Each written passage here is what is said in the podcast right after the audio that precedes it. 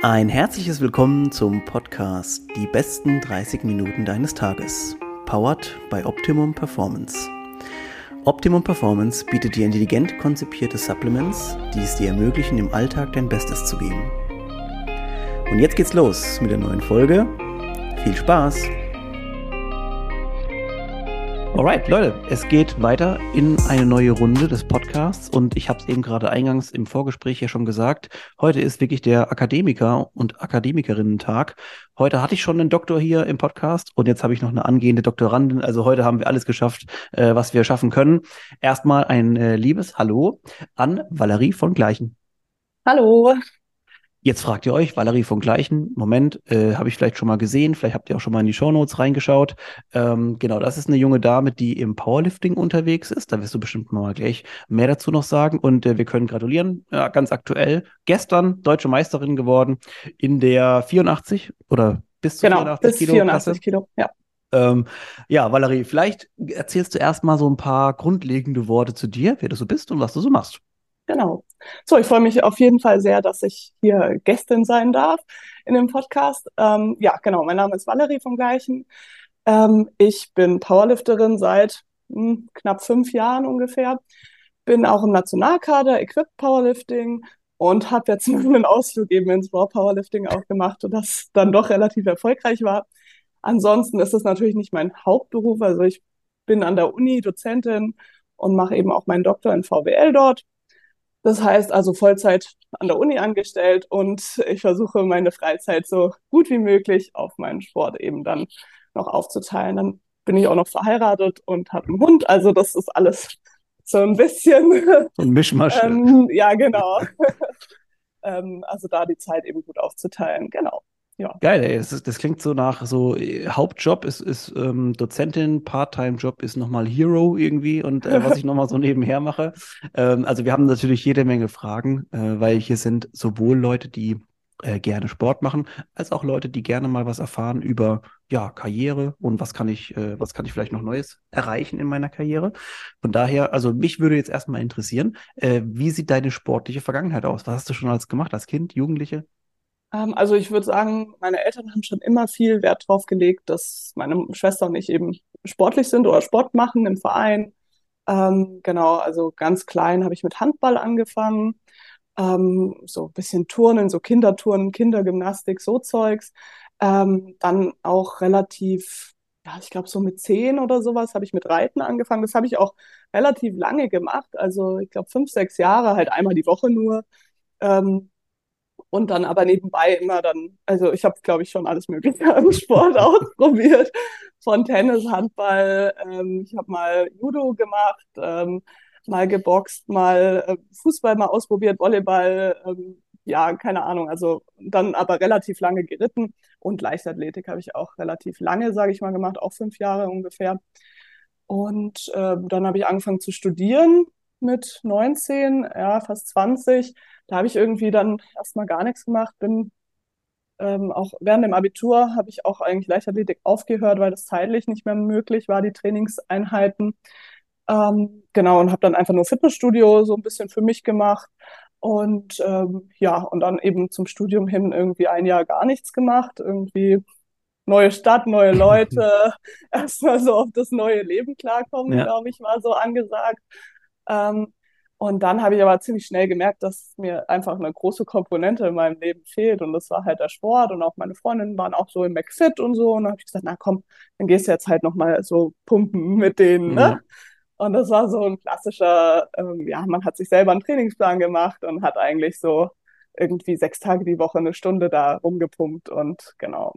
Und irgendwann hat mich dann ähm, eine Arbeitskollegin von der Uni dann, also ich habe dann als Civi gearbeitet und die hat dort ihren Doktor gemacht und die hat CrossFit gemacht. So. Mhm. Und äh, da bin ich tatsächlich dann auch mit ihr mal hin und ja, fand das auch cool und habe dann wirklich im CrossFit dann auch so anderthalb Jahre ein bisschen CrossFit mhm. gemacht, mhm. habe aber auch gemerkt, ich bin sehr lang, also ich bin über 1,80 mhm. ähm, und mir fielen diese ganzen Gymnastik-Sachen sehr schwer. Ja. Also das war puh, es war ein richtiger Kampf.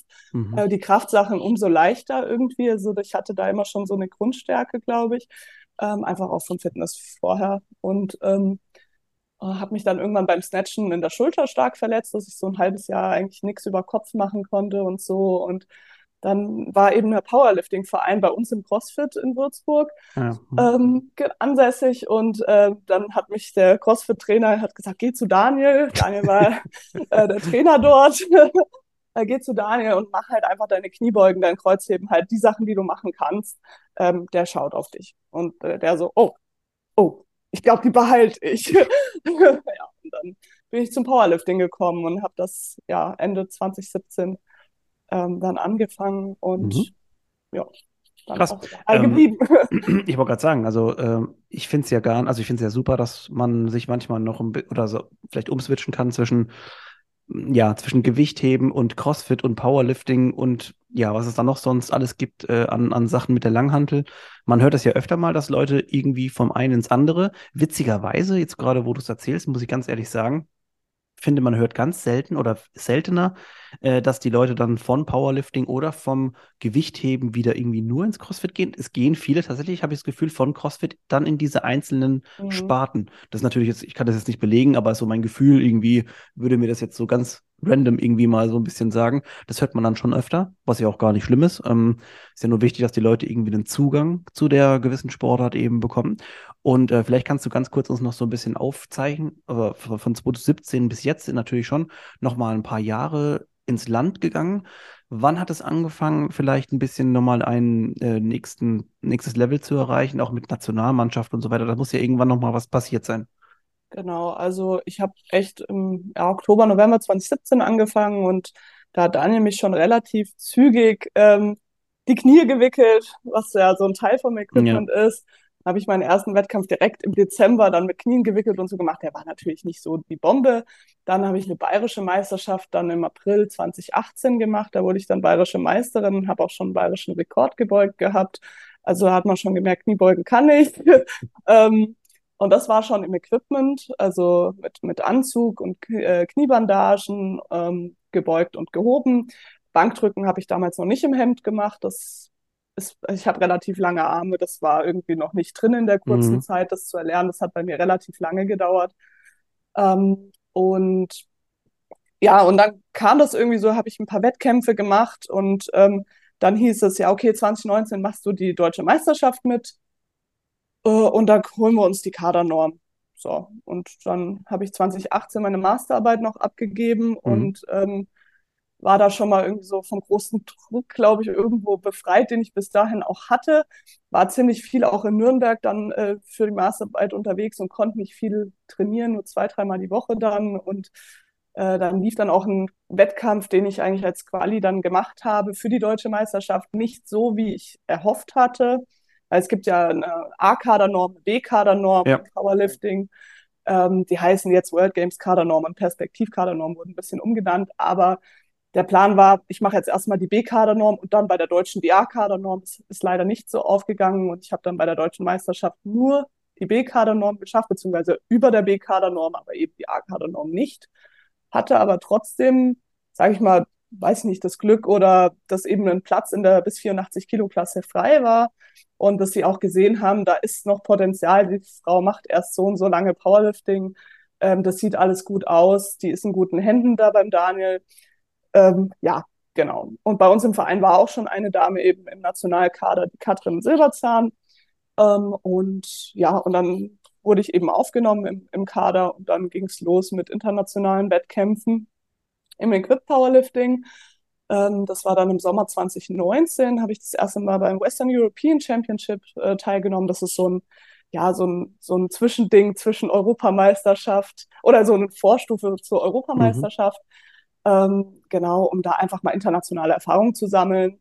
Da habe ich dann äh, leider die A-Kader-Norm auch nicht geschafft, wegen irgendwie an fünf Kilo hat es gehapert. Und dann äh, hieß es schon für mich so, okay, kannst du nicht mit zur WM fahren weil da, da kannst du nur mit A-Kader noch mit. Der Bundestrainer damals, der Dietmar Wolf, ähm, war aber von mir, glaube ich, überzeugt und hat gesagt, ich nehme dich trotzdem mit, weil wir haben auch niemanden anderen in der 84-Kilo-Klasse, mhm. wir geben dir die Chance. Und dann habe ich 30 Kilo über, über der A-Kader-Norm bei der WM gemacht. In Dubai war das 2019. Cool. War auch ein echt toller Wettkampf. also es hat mir so viel Spaß gemacht. Mhm. Und Und ich war so happy und ähm, bin dann Zehnte geworden an meinem ersten großen internationalen Wettkampf. Da war ich auch ja einfach zufrieden und habe die A-Kader-Norm gemacht und dann ging es eigentlich nur bergauf, würde ich sagen. Lass uns Dann, mal ganz kurz, lass uns ja. mal ganz kurz einhaken. Äh, vielleicht hätten wir das auch von Anfang an machen sollen, falls jetzt jemand dabei ist, der sagt, okay, die reden da über Powerlifting und so weiter. Die meisten wissen ja, die jetzt vielleicht auch schon mal verfolgt haben, wer du bist, um was es geht. Aber lass uns mal versuchen, oder in ein, in ein, zwei Minuten kurz nur abzuhaken, worum es genau geht. Erklärst du mal, du bist natürlich aus der Sportart. Na klar. Also Powerlifting, auch zu Deutsch Kraft-Dreikampf, äh, besteht eben aus drei Disziplinen. Ähm, man fängt mit der Kniebeuge an, da hat man das Gewicht auf dem Rücken und es geht vor allen Dingen darum, das Maximalgewicht in den drei, ähm, in den drei Disziplinen zu ermitteln. Ähm, dann folgt eben das Bankdrücken und zu guter Letzt das Kreuzheben. Und äh, in einem Wettkampf selber hat man pro Disziplin eben drei Versuche, also drei Durchgänge sozusagen, wo du eine Wiederholung eben machst und dann eben das Gewicht immer wieder steigerst, bis du eben dein äh, Maximalgewicht erreicht hast.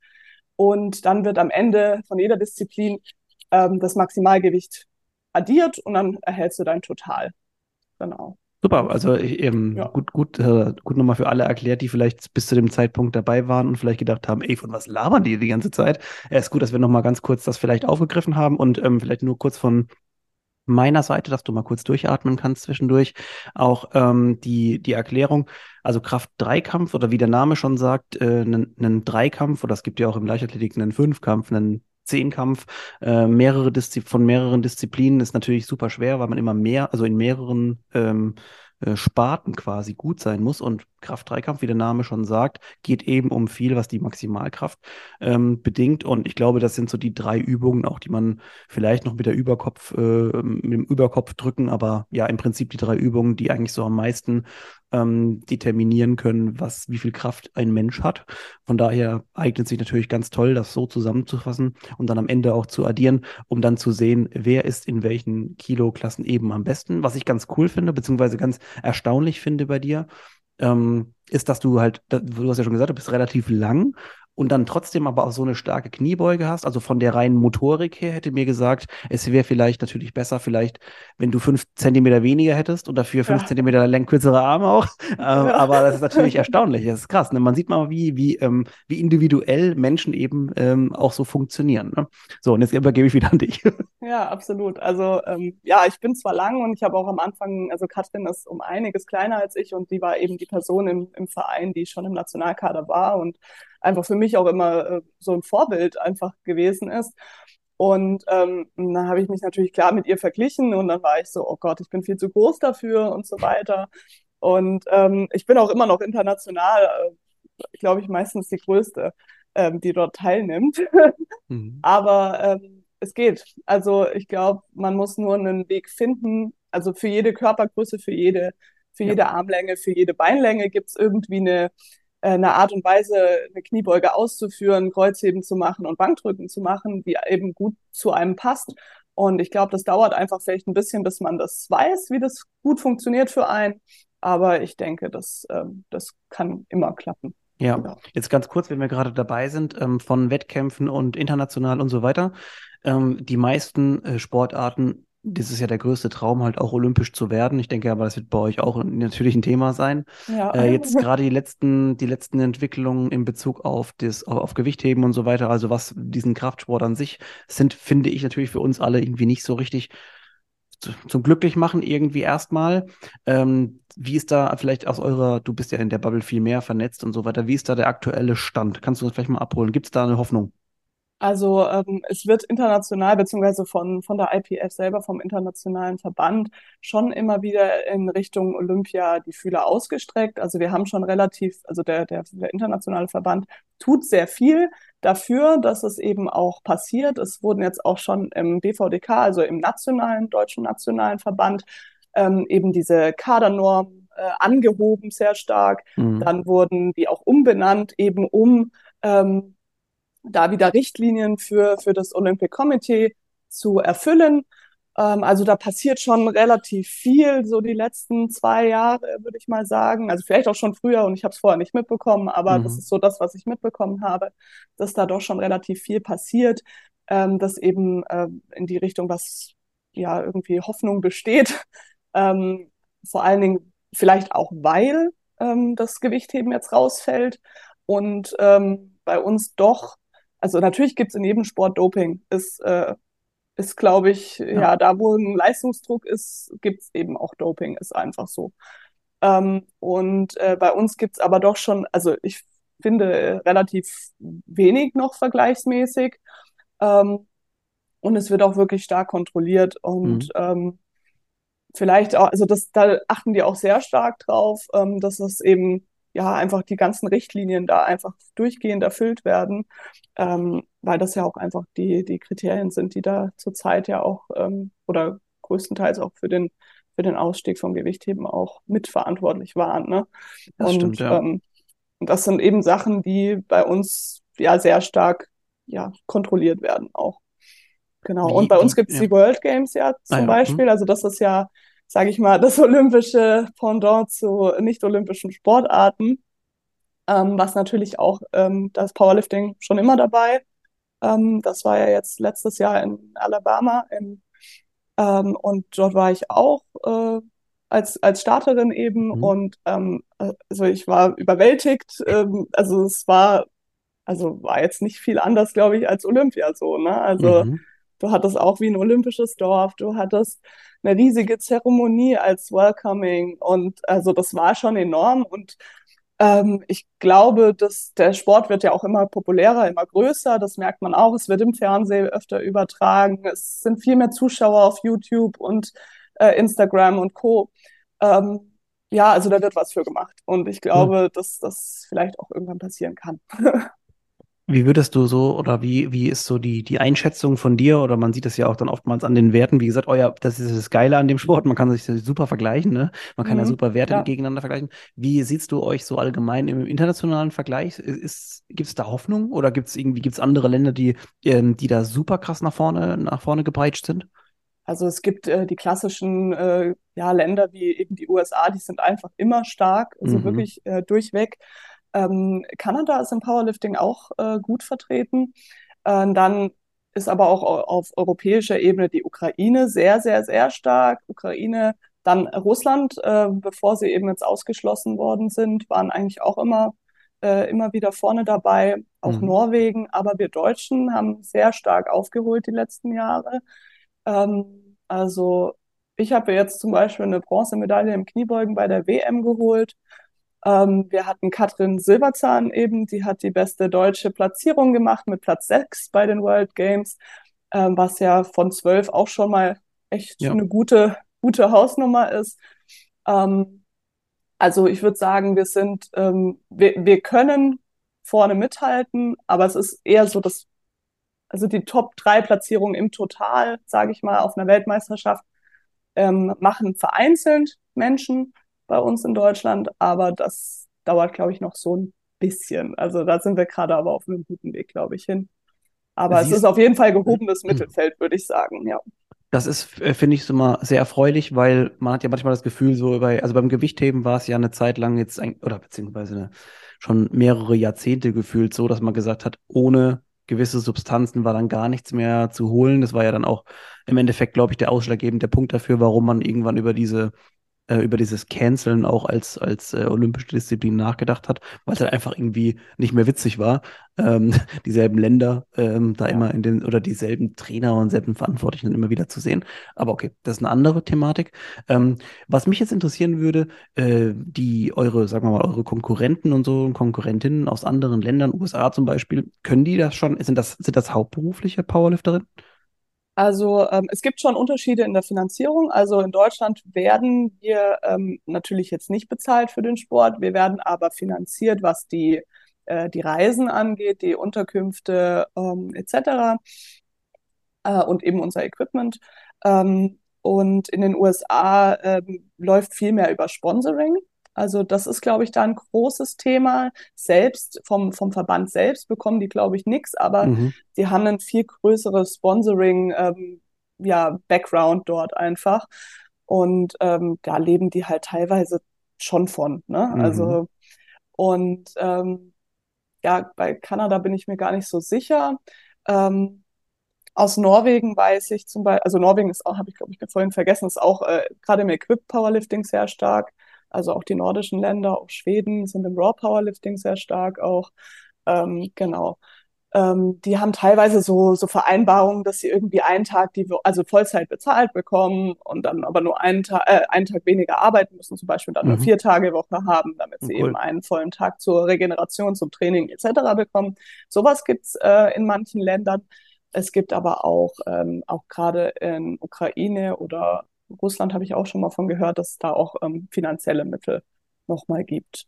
Ähm, in Deutschland gibt es äh, mittlerweile wieder die Möglichkeit, auch Sportsoldatin, Soldat ah ja, mhm. zu werden. Ähm, das gab es lange Zeit nicht, aber für Powerlifting ist das jetzt wieder seit zwei Jahren auch ungefähr ähm, wieder auf dem Plan. Krass. Ähm, genau, also das ginge auch wieder. Es gibt auch verschiedene Bundesländer oder auch Stützpunkte der Polizei, die das unterstützen. Also da gibt es auch Möglichkeiten. Genau. Cool. Also finde ich auch mal super spannend zu hören für jemanden, der vielleicht irgendwie auch gerade so im, eine neue, ein neues Steckenpferd oder eine neue Leidenschaft darin gefunden hat und sagt, so ich, vielleicht wird sich da wirklich mal noch was ergeben, äh, dass es da eben auch gewisse Möglichkeiten gibt. Ich finde, mhm. ich habe ja immer ein bisschen Hoffnung, dass äh, dann auch diese Sportarten irgendwie doch nochmal manchmal mitgenommen werden. Also es ist natürlich eine enorme Belastung, wenn du Vollzeit arbeitest und aber, ich sag mal, einen Halbtagsjob noch irgendwo im Leistungssport hast ähm, da habe ich auch schon selbst sehr oft drüber nachgedacht, wie kann man das vielleicht ein bisschen entzerren. Äh, habe auch schon öfter mit den Gedanken gespielt, gehst du vielleicht doch irgendwann mal nochmal zur Polizei und hast da vielleicht ein bisschen Entlastung oder wird das ein bisschen unterstützt etc. Ähm, äh, aber ich glaube, ja, da muss man halt einfach irgendwie gucken, was zu einem Leben passt und welche Wege man da gehen kann. Im schlimmsten Fall einfach mal ausprobieren. Genau. Jetzt hast du gerade den Punkt angesprochen, zur Polizei gehen und ähm, ja, eben auch einen, einen beruflichen vielleicht eine berufliche Veränderung anzustreben. Äh, jetzt aktuell sieht es ja jetzt nochmal danach aus, dass du erstmal deine, deine erste berufliche äh, Geschichte vielleicht dann doch verfolgst. Ähm, erzähl uns vielleicht nochmal ganz kurz ein bisschen was darüber, weil ich weiß, dass hier viele Leute zuhören, die äh, Bock auf Sport haben, die aber auch Bock haben, auch ein bisschen was zu hören, was die Leute eben sonst noch machen, weil wir sind ja alle oder die meisten keine Profisportler hier, die dabei sind. Und ich finde es super spannend, ein bisschen was drüber zu erzählen oder ein bisschen drüber zu erhören. Ähm, du bist momentan in der Uni Würzburg und bist dann quasi dort ja wissenschaftliche Mitarbeiterin, wahrscheinlich sowas. Genau, ja. genau. Und ja. Äh, promovierst halt quasi währenddessen und gibst an schlaue Studenten Studenten Kurse. Genau, richtig. Also ähm, ja, also der Job besteht so im Großen und Ganzen darin, eben auch Vorle äh, beziehungsweise Übungen zu den Vorlesungen, äh, Masterarbeitsseminare, Bachelorarbeiten etc. zu betreuen. Ähm, genau, und halt prinzipiell einfach so ein bisschen Lehre zu machen ähm, und eben aber auch die Dissertation zu schreiben, genau. VWL und, ist, dein, ist dein Bereich, bevor wir es wieder vergessen und wieder genau. später dazu, also dass wir das mal schon vorne rein, VWL, äh, finde jetzt mittlerweile super spannend, aber nur weil ich selber auch irgendwie natürlich mit der, äh, mit der Sache konfrontiert bin, gezwungenermaßen. Ähm, früher natürlich gar nicht interessant, aber jetzt interessant. Ähm, wie kann das so? Also wie, wie kam dein, dein Gang dahin? Hast du da schon immer Bock drauf gehabt? Nee, tatsächlich nicht. Also ich habe mein Abi gemacht und ähm, also mein Vater ist Maschinenbauingenieur und ich ähm, fand eigentlich immer so Wirtschaftsingenieurwesen cool. Mhm. Also so, ein, so eine Schnittstelle zwischen Ingenieurwesen, weil ich auch Mathe, Physik und sowas immer gut war und ähm, auch in der Schule gemocht habe und ähm, dann eben äh, auch dem Ingenieurwesen und ähm, da meinte mein, also habe ich mich auch beworben und mein Vater meinte, schau doch auch nochmal vielleicht Wirtschaftswissenschaften an. Ähm, das ist vielleicht auch nochmal so ein grundsolider Baustein irgendwie, wo man halt auch sau viel drauf aufbauen kann, also auf den Bachelor. Ne? Und ähm, ja, und dann hatte ich mich eben für verschiedene Sachen im wirtschaftswissenschaftlichen, VWL, BWL, alles, was so damit zu tun hat, Wirtschaftsingenieurwesen beworben. Ähm, und irgendwie kam es dann dazu, dass ich nach Würzburg gekommen bin, weil ich die Stadt cool fand und ähm, irgendwie hat es mir getaugt. Und ich komme ursprünglich aus Offenbach, also ist jetzt auch nicht so weit weg von zu Hause gewesen. Ähm, ja, und dann habe ich erstmal Wirtschaftswissenschaften studiert, fand es total nervig, weil ich nicht so der Buchhalter bin. Also Mathe ja, aber das war mir irgendwie alles zu, zu strikt und so. Und ähm, dann hatte ich überlegt, wechsle ich zur Wirtschaftsmathe und dann habe ich gedacht, nee, ich ziehe das jetzt durch. Und ähm, von dem, ja, fand ich halt die VWL-Seite dann auch schon irgendwie immer ein bisschen anziehender. Es war halt viel Modellrechnen und es war äh, zwar auch viel Theorie, was ja viele einmal abschreckt, aber ich fand es auch einfach spannend, weil diese Theorie ja doch auch in der Politik immer wieder Anwendung findet.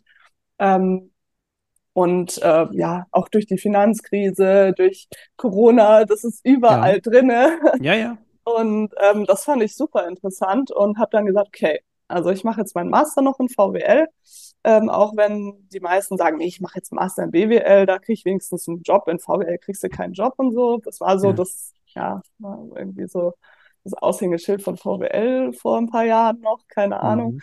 Ähm, und ich habe gesagt, nee, ich mache das, habe ich Bock drauf und habe dann auch wirklich einen sehr, sehr guten Master gemacht.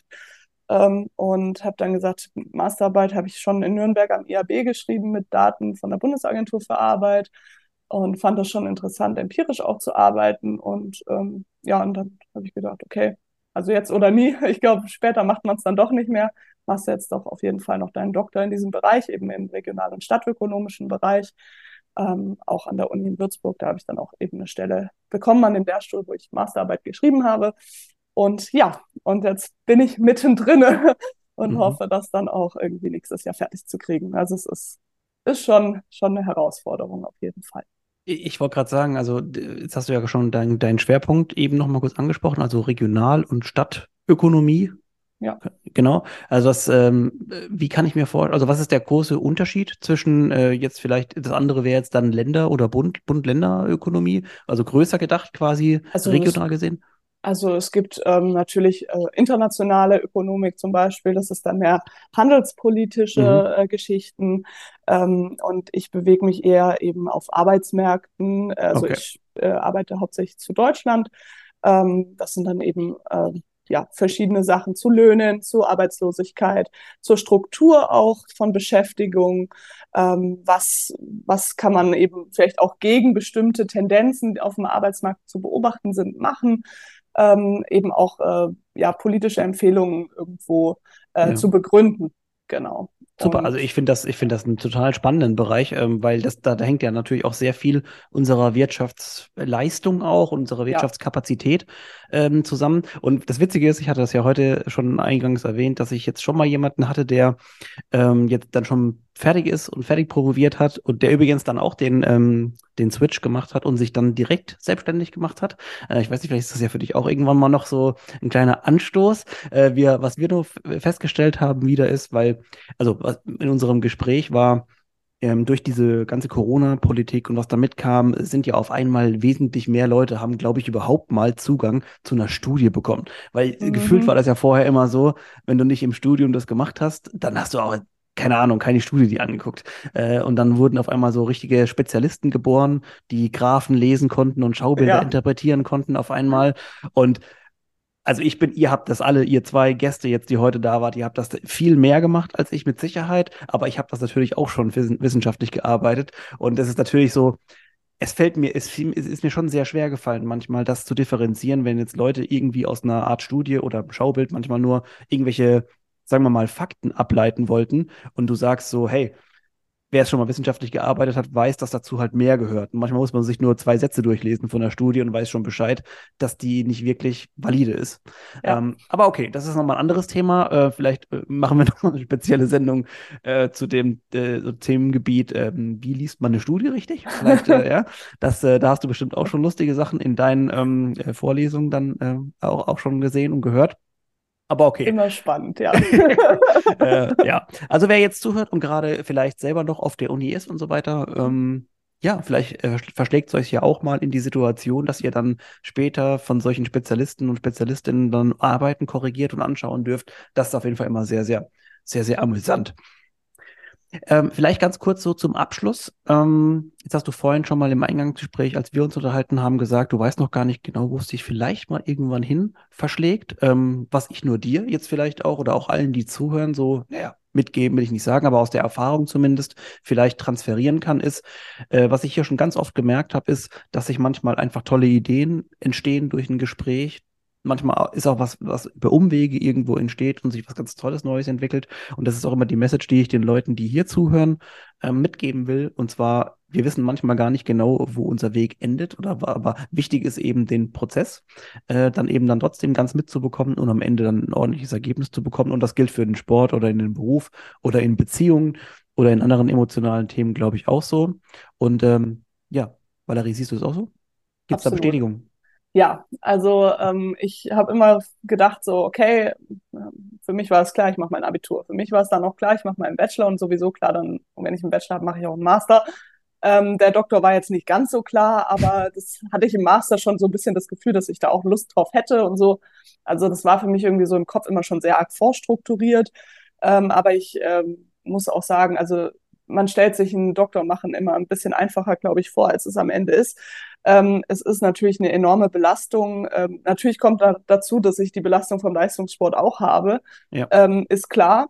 Ähm, aber äh, irgendwie kommt dann trotzdem dazu, ich bin jetzt niemand, der was abbricht. Also ich mache das auch wahrscheinlich jetzt fertig und äh, ich habe auch immer wieder Spaß dran, aber es gibt auch immer mal wieder Tiefphasen, das ist, glaube ich, ganz normal. Aber die Frage ist natürlich, ähm, was will man aus seinem Leben machen? Und ähm, ich glaube, dass, äh, dass ja, man immer was Gutes aus seinem Leben machen sollte und auch kann, egal irgendwie, wo man ist und wo man vielleicht auch gerade stecken bleibt. Ähm, ob das jetzt meine Ausbildung ist, die ich dafür nutzen kann, das werde ich dann sehen. Ähm, ich möchte auf jeden Fall einen Beruf ausüben, der mich auch weiterbringt und der irgendwie einen Impact hat. Und ähm, ich glaube, da bin ich eine Persönlichkeit, für die das gut könnte und die das gerne machen würde. Ähm, und ich glaube, da muss ich einfach ein bisschen die Gefühle ausstrecken, ähm, in welche Richtung mich es dann verschlägt. Ob das dann wirklich was ist, wo ich meinen VWL-Doktor brauchen kann, ähm, um eben doch was irgendwo zu verändern. Ähm, oder vielleicht auch doch irgendwas Richtung Sport machen kann. Ähm, ich meine, Sportfunktionärinnen gibt es auch sehr wenig. Ähm, kann alles sein. Das ich sind schöne Worte, ja. Ja. Das sind wirklich schöne Worte, um, die hoffentlich auch bei euch insofern Anklang finden, dass ihr vielleicht ein Stück Motivation auch für den Tag so ein bisschen mitnehmt und manchmal ähm, braucht es ja nur so einen kleinen Anstupser, dass man nochmal sagt, heute gehe ich den Tag vielleicht doch nochmal ein bisschen anders an, mit einer differenzierten Perspektive. Und ähm, ja, wir sind schon am, am Schluss angekommen. Valerie, vielen Dank für deine Zeit. Es war eine sehr schöne Folge. Ähm, ich hoffe, euch hat es auch Spaß gemacht. Ähm, ihr bekommt natürlich wie immer alles äh, Wichtige nochmal in den Show Notes. Valerie, vielen Dank. Und, ja, äh, hat mir sehr viel Spaß gemacht, Stefan. Lieben Dank auch. Und ich hoffe euch auch und äh, ihr habt gerne zugehört. Ansonsten, ähm, ja, äh, freue ich mich darauf, dass wir uns hoffentlich wieder in der nächsten Woche sehen. Wie immer, mittwochs morgens um sechs. Und äh, mir bleibt nichts anderes mehr übrig, außer mich zu verabschieden. Bis dann. Ciao, Valerie. Tschüss.